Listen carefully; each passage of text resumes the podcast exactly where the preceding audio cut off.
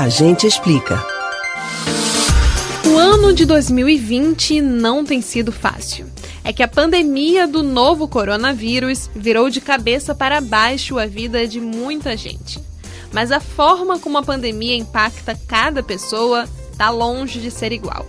Apesar de o vírus não escolher classe, etnia ou gênero, o contexto social influencia bastante. Por exemplo, Durante este período, os índices que comparam a mortalidade entre a população negra e branca não deixam dúvidas de que os negros foram mais uma vez os que sofreram as piores consequências. Esse resultado não é uma coincidência, mas uma soma de fatores que fazem toda a diferença quando o assunto é racismo. Neste 20 de novembro, Dia da Consciência Negra, algumas perguntas devem ser feitas como você tem agido a fim de não reproduzir comportamentos racistas. Você sabe o que significa ser antirracista e como retirar antigas expressões preconceituosas do seu vocabulário. Preste muita atenção, que hoje a gente explica essas e outras dúvidas. Violência policial contra negros, assassinato de crianças negras e tantos outros casos de racismo. 2020 não foi só o ano da pandemia.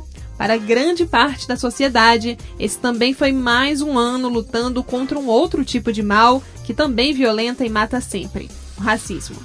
Uma realidade que, para mudar, precisa da contribuição de muita gente, principalmente dos brancos. Segundo a filósofa negra norte-americana Angela Davis, não basta apenas não ser racista, é preciso ser antirracista.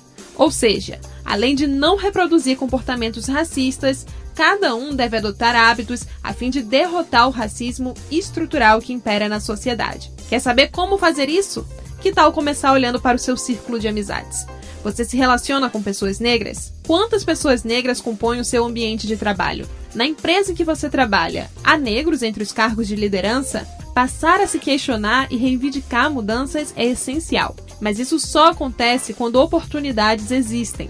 Por isso, que tal conhecer o trabalho de pessoas negras, ler autores negros, consumir filmes e redes sociais voltados ao assunto? Outra tarefa fundamental é retirar de uma vez por todas expressões preconceituosas do vocabulário. Sabe aquela cor de lápis que muitos aprenderam a chamar de cor de pele? Então, esqueça essa expressão. Aquele tom meio rosado não representa a pele de todas as pessoas principalmente em um país como o Brasil, em que 53% da população é negra. O termo inveja branca também remete a uma situação racista. A ideia do branco como algo positivo é impregnada na expressão que reforça, ao mesmo tempo, a associação entre preto e comportamentos negativos. Já a expressão cabelo ruim nem se fala. Por vários séculos tentaram menosprezar os cabelos dos negros, como mais uma forma de racismo. Cabelo ruim não existe. Palavras e atitudes como as explicadas aqui fazem toda a diferença no dia a dia. Por isso, é fundamental que sejamos todos antirracistas.